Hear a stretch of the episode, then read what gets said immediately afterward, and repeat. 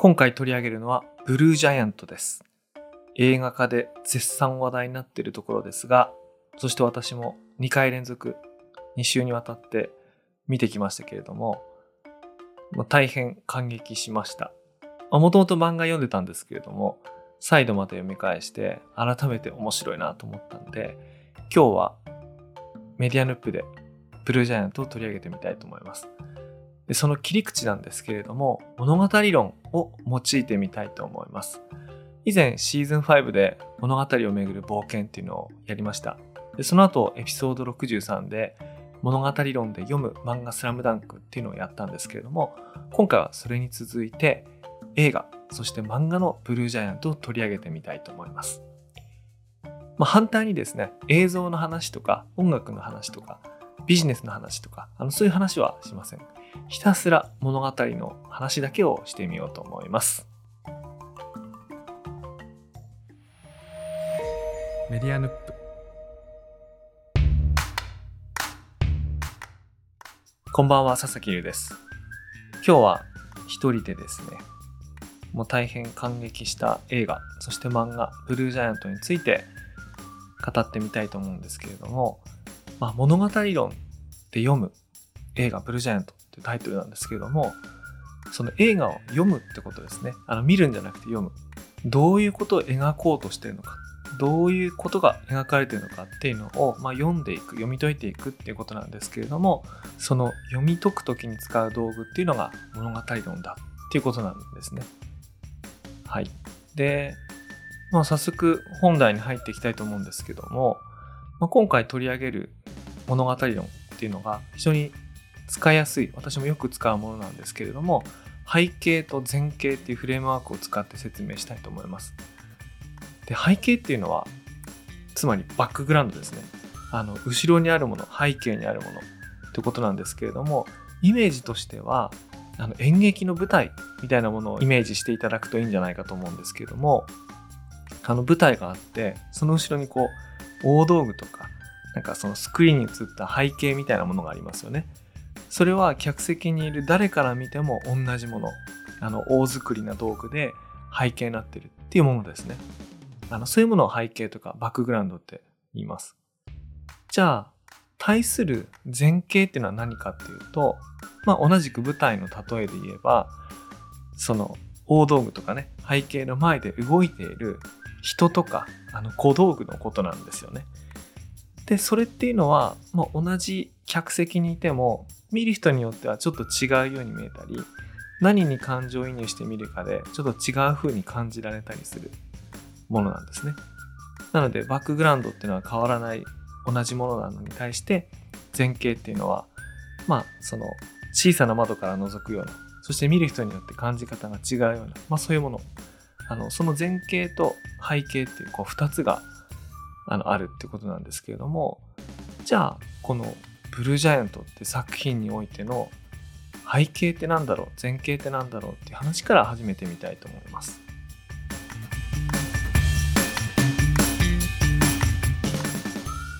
今回の背景なんですけれども通常ねあのブルージャイアントってどういう作品ですかとかっていうと大体前景の方から説明するんですよ。あの宮本大っていう世界一のジャズプレイヤーを目指している主人公が東京に出てきて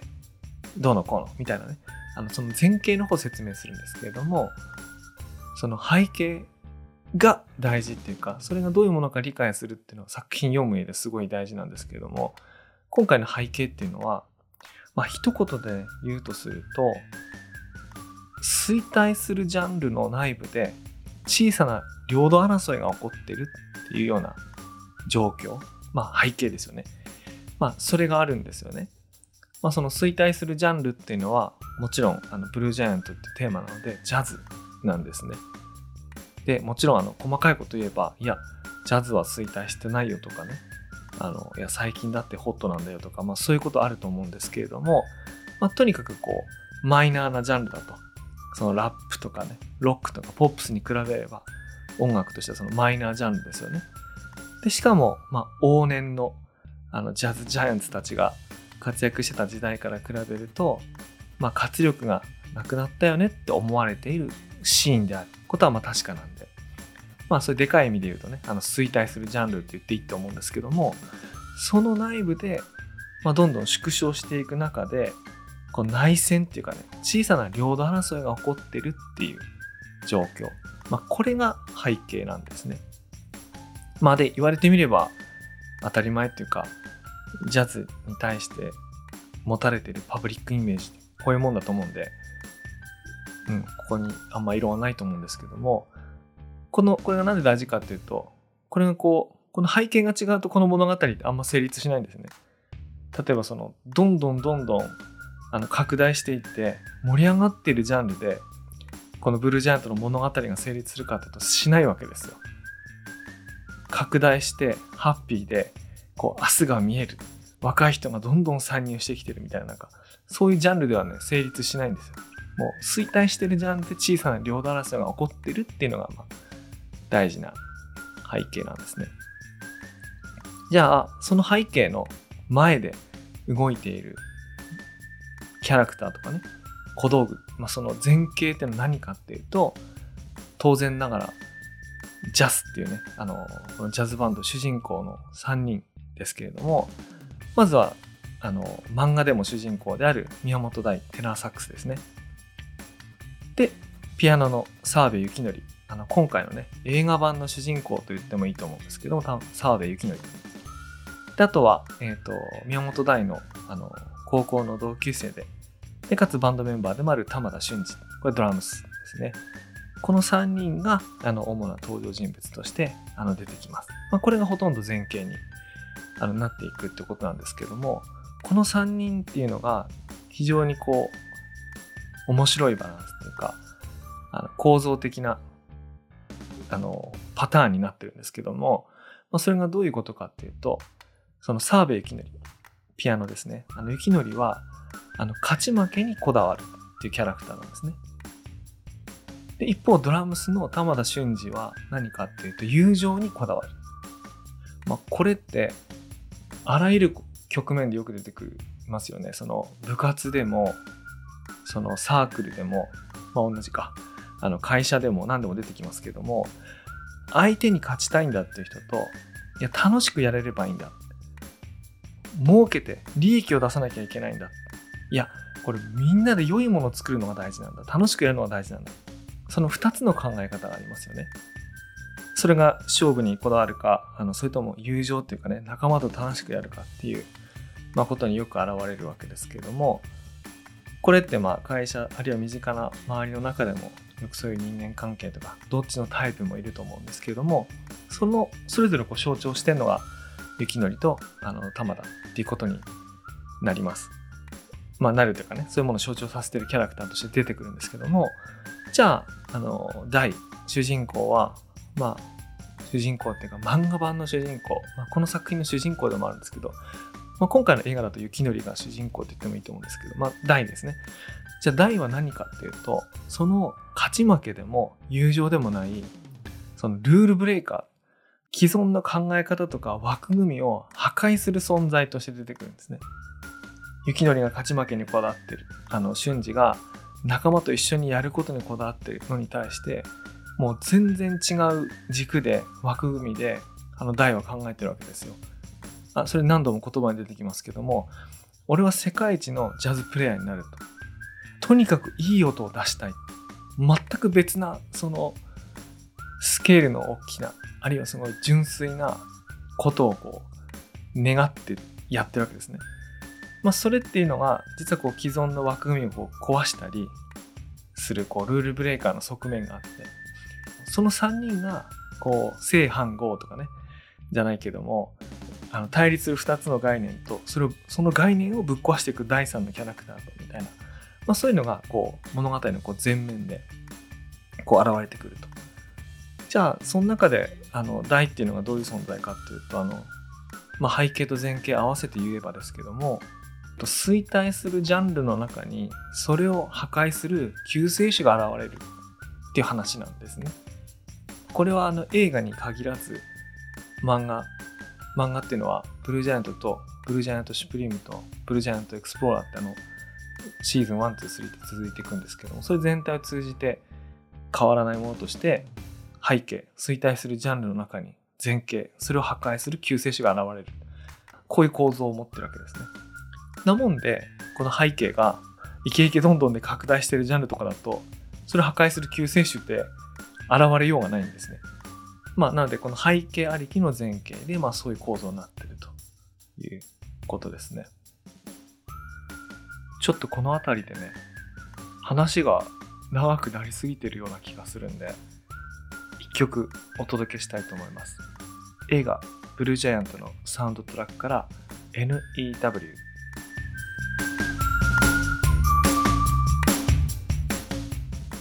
というようなあの構造を理解してみると、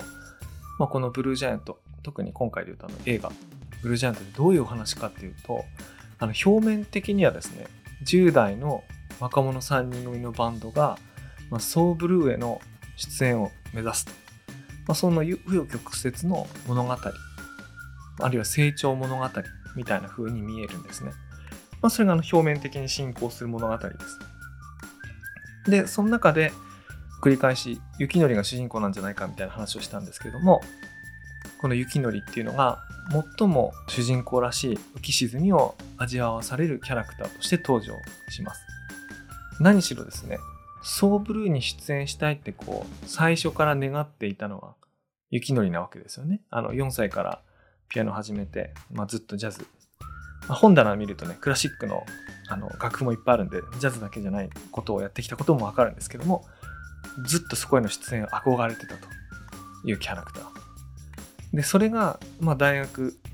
東京に出てきた後に、まあ、大っていうキャラクターと出会ってで、まあ、その後バンドができてでもしかして10代のうちにソーブルへの出演を目指せるかもしれないってこう欲望が出てくるとか、まあ、ずっと思い描いてたんでしょうけどもあの頑張ればいけるかもしれないってこと思える相手と仲間と、うん、バンドメンバーと出会ったっていうことなんですけども一方物語になるにはそれをこう邪魔するキャラクターが出てくるわけですね。邪魔する物語が出てくる。で例えば映画の中でも漫画の中でも大事なシーンとして出てくるのがジャズギタリストの川北さんが「あの舐めるなよ」っていうそれはこう百段飛ばしだみたいなあのことを言うわけですよ。でもちろんね澤部はいや僕にとってソーブルーってのは甲子園の出場みたいなものなので憧れたり舐めたことなんかないですってことを言うんですけどもまあとにかくそのハードルとして出てくるんですよ。そのソーブルーへの出演ってのは簡単じゃないよっていう障害物としてねまず川北さんが出てくる。でその後ソーブルーの支配人の川田さんっていうのがあの出てきてで自分たちのジャスっていうバンドのライブを聞きに来てもらってあのどうでしたかってこう聞くんですよね、まあ、その時に君のピアノはつまらないと打ちのめされるわけですよ。まあなので、それで一瞬こうソーブルーへの出演ってこう、まあそうそう簡単なもんじゃないなってこう弾き飛ばされるってことがあるわけですね。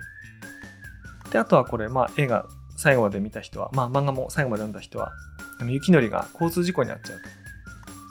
と。それで、ソーブルーへの出演、まあ万全の状態での出演がこう、阻害されるっていうかね邪魔される障害物として出てくるので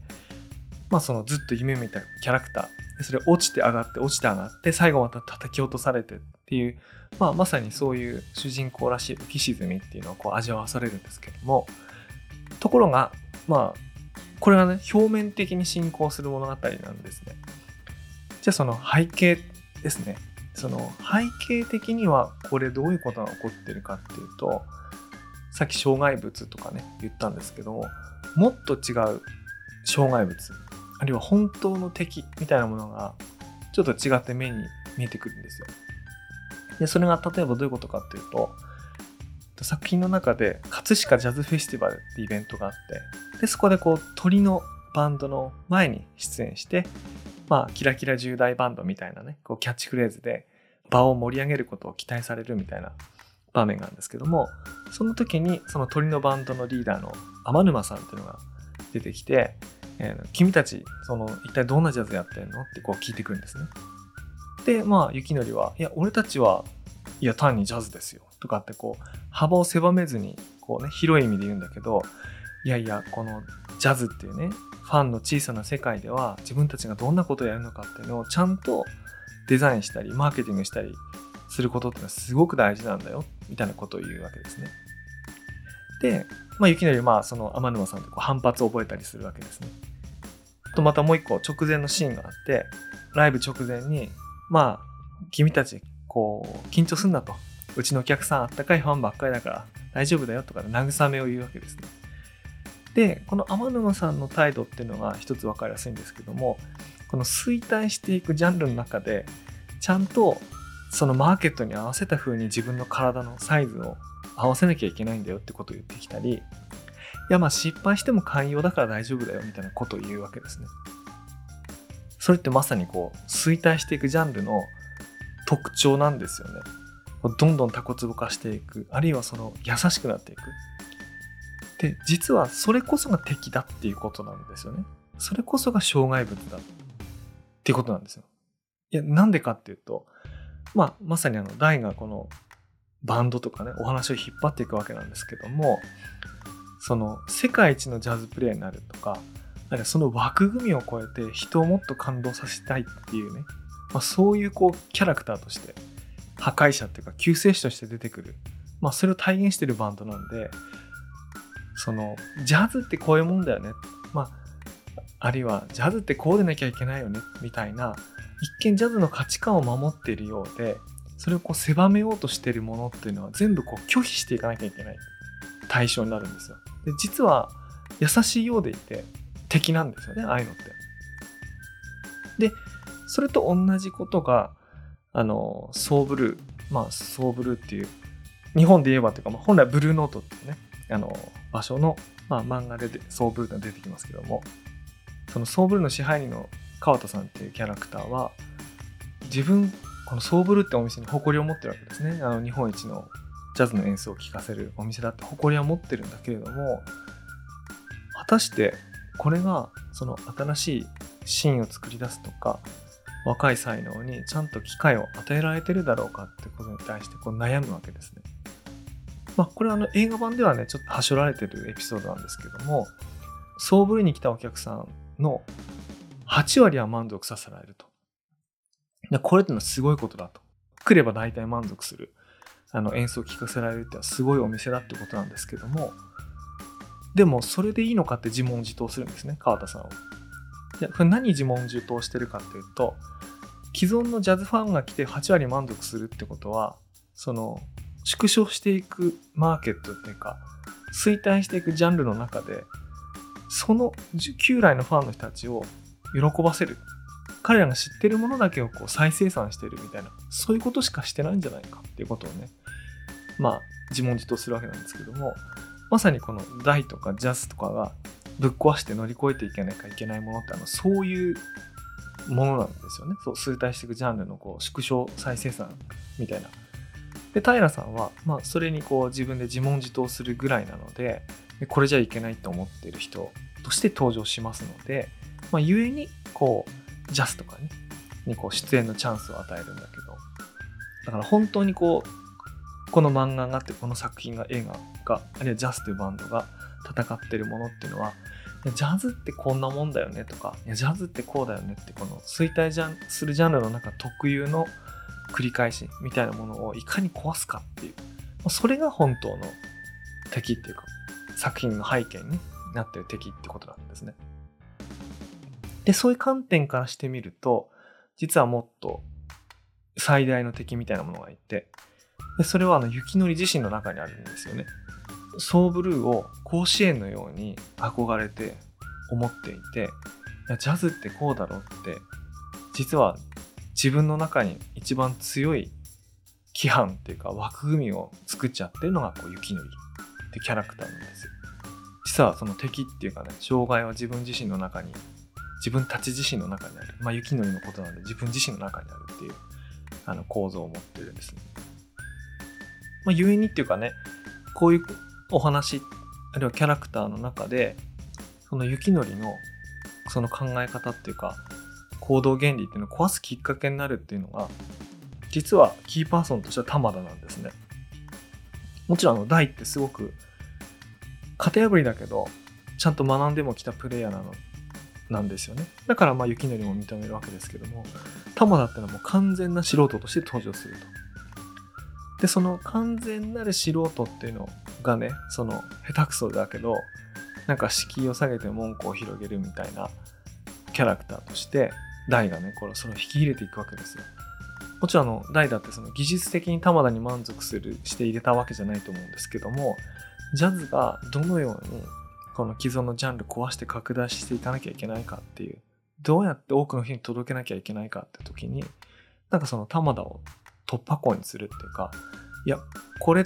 て本当に大事なことなんじゃないのってこう思うわけですよね。まあ、こういうのはあの漫画の方だとよく繰り返し出てきて、まあ、映画だと走られてますけども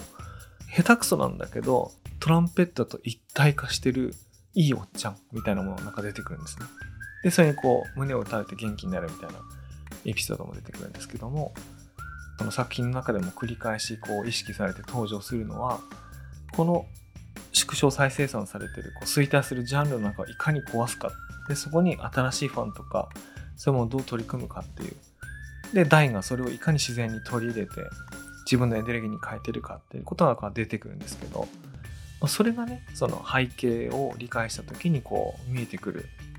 敵とかねストーリーみたいなやつなんですよね。じゃその中であの雪のりがどんな風にこうどん底から再生していくかっていうといいですよね僕大好きなシーンですけど豆腐屋の親父を追いかけてサインを渡してこっから始めなきゃいけないんだっていう風に言うやつなんかね映画だとめちゃくちゃ駆け足なんでもしかしたら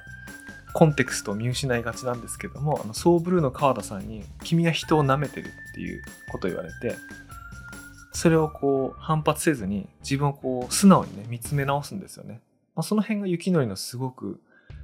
音楽に対して真摯なところですごく性格のいいところだなと思うんですけどもそれをやり直すにあたって自分がこう自分のことしか考えずにこう邪険にしちゃったファンの一人である豆腐屋の親父さんっていうのを探してこうサイン断っちゃった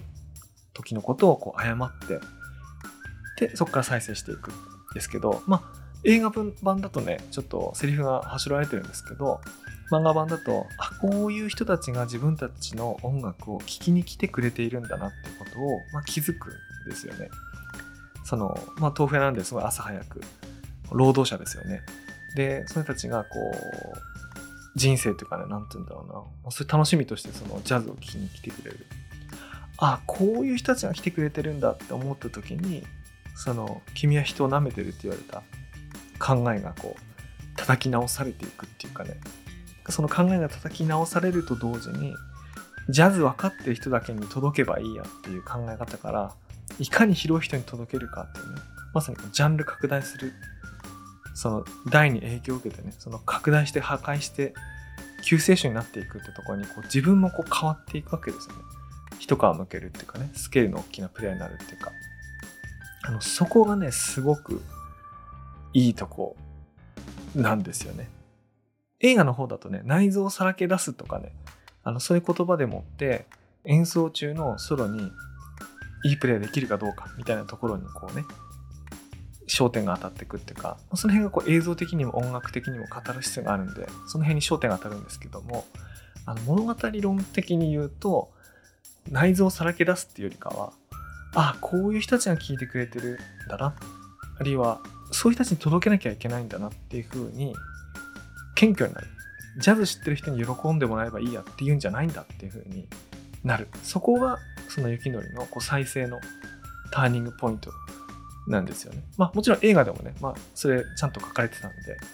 いや、やっぱり面白いな、みたいな感じで思いましたけども、この辺りで話が長くなってきたんで、一旦曲を挟みたいなと思います。これ映画の中で重要な曲として登場するファーストノートという曲です。これは作中では雪のりが作曲してる曲ですね。すごく重要な場面で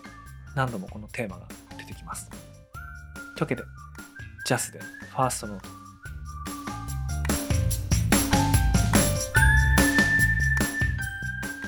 まあまあ、そんな感じで、あの、もうあとはもう映像的にも音楽的にもこう、楽しい瞬間がね、続いていくんで、あとそれ楽しんだらあのいいんだと思うんですけどももうちょっと一個だけ補足するとするとあの映画の得意不得意があったの人の内面を描くのが苦手だってのがありますよね映画をねあの全員分の内面をこう描く余裕がないあるいは内面を描くのにこう十分な表現というか時間的な余裕がないみたいなとこがあるので映画版だと大の内面ってほとんど描かれないんですよね。だからもう映画版だけ見てるとまるで孫悟空みたいに見えるんですよ。こうほら世界一のジャズプレイヤーになりてえんだみたいな。なんかそんな感じなんですよね。何を考えてるか分かんないようなあの人の気持ちの分からないような人にちょっと見える瞬間があるんですけどもまあ全然そんなことはないわけですよね。それはまあ漫画版を見ると内面描写がよくあるんで苦悩してるのがあのよくわかるんですけどもそれがどの辺現れてるかっていうとあの解散のシーンですよね。解散しようぜっていうのは雪のりが言うんですよね。まあそれはその大怪我しちゃったんでその回復に時間かかると。まあそうなると当然ね回復まで待ってられないわけですから自然解散ってなるわけですけどもまあそれをこう雪のりがこう自分の言葉で言うんですよね。で、それを、まあ、後になって大が、うん、その辛い言葉を相手に言わせてしまった。自分はこう、卑怯だとかね、自分は汚いみたいな風にこう責めて、あの、泣いてるシーンがあるんですけども、そういう時にちゃんとこう、まあ、痛みを感じてる人であるっていうのは、あの、出てるんですけども、ただ、まあ、内面描けばいいかっていうとね、僕そうでもないと思ってて、映画版のね、結構ドライな演出っていうのは結構良かったと思いますね。なぜなら、まあ、映画版だと、雪のりが、ジャズっていうのは一生、みんなでバンド組むようなもんじゃないだろうと。組台にするんだ。有名になっていくのに、組台にするんだみたいなことをね、冒頭で言うので、その解散が暗示されてスタートするわけですよね。で、そういう勝ち負けの世界で生きてるキャラクター、勝ち負けでジャズをやってるキャラクター。っていうのが雪のりなので、解散することも脱退することも、まあ、そういうのあるってこう一番ドライに思ったはずなんだけども、まあ、不慮の事故によってこう自分から抜けなきゃいけない、まあ、故に解散しなきゃいけないってこう場面に直面するので解散っていうのをまあ雪のりが自分で言い出すんですよね。うん、なんかその辺がこうちゃんとうまく物語の始まりと終わりがこうちゃんとこうつながって閉じてる感じがあるんですけども、まあ、ここでいいのがこう玉田なんですよね。まあ、玉田はそういう理屈で動いてないんですよね。仲間とやるのがいいだろうってキャラクターなんで、いや、なんで解散なんかすんだよ。一緒にやるのが仲間だろみたいな風に思ってるのが玉田なんですよね。で、一方、大っていうのは、その勝ち負けとか、その友情とかっていうの関係なく、世界一のジャズプレイヤーになるってことを目標にしてる人なんで、あの、世界一のジャズプレイヤーっていうのが、ジャズプレイヤーとして世界一になるってことを言ってるわけじゃないんですよね。どうやら。そのジャズをきっかけにして世界一のプレイヤーその音楽家になりたいんだみたいななんかよりでかいことを言ってるんだとはまあだんだん分かってくるわけですけども、まあ、そういう狂気っていうか情熱を持ってる人なので、まあ、そこからするとその解散も当然だしそれが友情でっていうかだから待つんだって理由にもならずに自分はどんどん前に進んでいくんだっていう結論にね当然なるのでまあ、それをこう内面を描かずに、まあ、内面をね大変こう傷ついたり悲しんだりしてるかもしれないけれども自分が決めたことあの世界一になるんだっていうこう自分をこう客観的に見て自分たちをかな客観的に見てやるべきことに対してこうまっすぐに向かっていく。無言でねその内面を描かないってことはあの表面的なカメラが捉えてるのは無言なのであのそれでまっすぐ向かっていくって感じが出ててあのそれはそれでねすごくこう映像のねこう良さになってたと思いますね。まあ、大体その漫画とか小説を映像化すると内面描写がねごっそり抜け落ちるのでこれ当然ながら抜け落ちるのでその濃密さを知ってた人なんかはやっぱり原作の方がいいなとかって言うんですけどもっぱりこう映画には映画の良さがあってうんこの内面描かないことによってその3人のキャラクターのそれぞれの立ち位置と振る舞いの緊張感が何ていうかねこうこの映画の、まあ、2時間ちょっとの映画にこういいこう結びを作ってたなっていうね思いますね。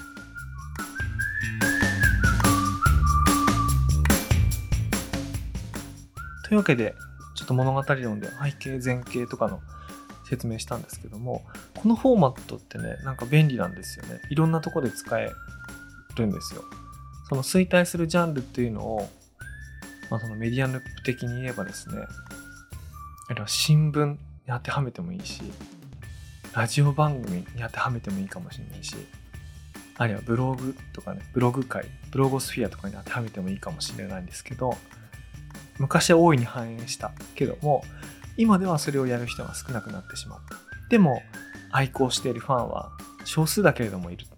みたいなそういう衰退するジャンルですよね。でそこにあの世界一を目指すこう破壊者っていうか救世主が登場するっていうふうにこうなるんですよ。さすするわけですよね、まあ、今回の構造を当てはめると。すると例えば俺は世界一の記者になるみたいな人が出てくるわけですよ。その新聞業界とかで言えばね。ででもう一人雪のりみたいなキャラクターがいてもうすごい優秀な記者がいるんだけどでもその記者がやってることっていうのは過去決まったルールとか美意識とかあのそういうものの中でうまく振る舞える。故にそれを突破できない。そういうキャラクターがいて。でそのもう一人の主人公みたいな人はこうそういうのをこう突破して型破りにやっていくみたいなねまあもうこれだけでも話できそうな感じすると思うんですけど、まあ、これがこうフォーマットみたいなあのことなんですよねなんか。それで言うと、ね、僕身近なところで言うとあのネットとかねあるいはブログブログ界ブロゴスフィアみたいなものでこういうのをやってもいいかもしれないですよね。今今みたいにね YouTube とか TikTok で活躍する人が増えた中で文章で作品を作るブログを書くみたいなことってのがやる人も少なくなったし読む人も少なくなった。でもその中でいや俺は世界一のブロガーを目指すんだみたいなね主人公があの出てくるとしたらいやそれってどうだろうみたいなのって作品になるんじゃないかなと思いますよね。というわけでねいや実はブルージャイアントに影響されてブルースターっていう名前のねラジオドラマの脚本を書いてみたんですね冗談で。でね、あの、ちょっとこの後ね、そのラジオドラマを流してみたいと思います。ラジオドラマ、ブルースター。お待たせしました。なるみです。どうぞ。はじめまして。お飲み物は何にいたしましょう？何でもいいっす。お任せで。あの、どうでした？俺のエントリー、どうでしたか？ウェブデザイン、彼は初心者ですね。しかし、好感が持てました。ですか。写真、面白いと思いました。全力で前に出ようとする強さがある。彼の将来気になるな。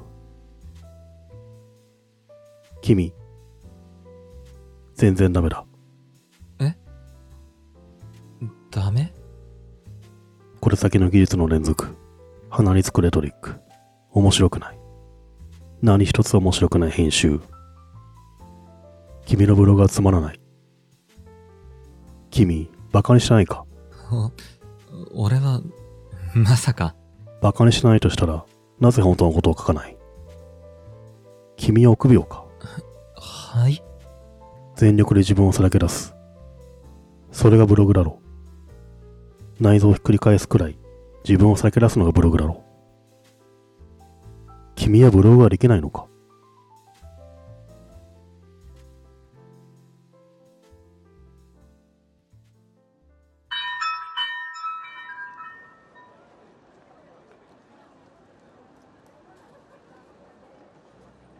でもさ、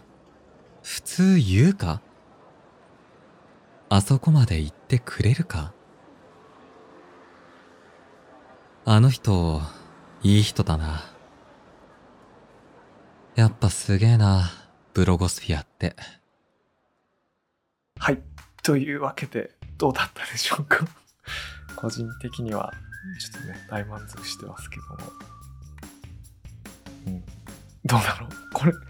伝わるかどうかわからないですけども、僕はね、楽しみました。ありがとうございます。はい。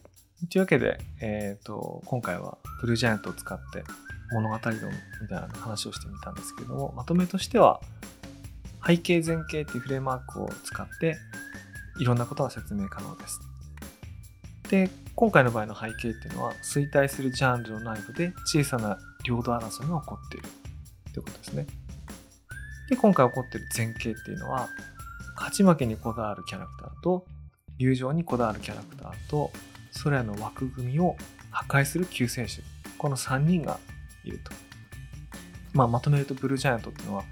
衰退するジャンルの中にそれを破壊する救世主が現れるっていう作品なんだっていうことですね。まあ、その中で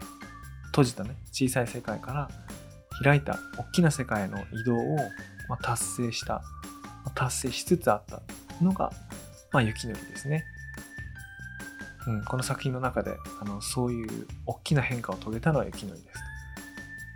で、さらに、大自身は、この映画に限らず、漫画作品の中で、仙台から始まって、あの、ヨーロッパ、アメリカと、どんどん活躍の幅を広げていくので、まあ、シリーズ全体は、まあ、大がね、こう、それを体現していくキャラクターですね。で、その二人をつなぎ合わせたのが、実はその玉田っていうのが、実はや重要な役割を果たしてたっていうことですね。だからまあ、ブルージャイアントって、特にサブタイトルとかないですけど、テーマの中からタイトル作るとしたら、なんか別れみたいなのが、今回の、ね、作品だったなっていうふうに思いますね。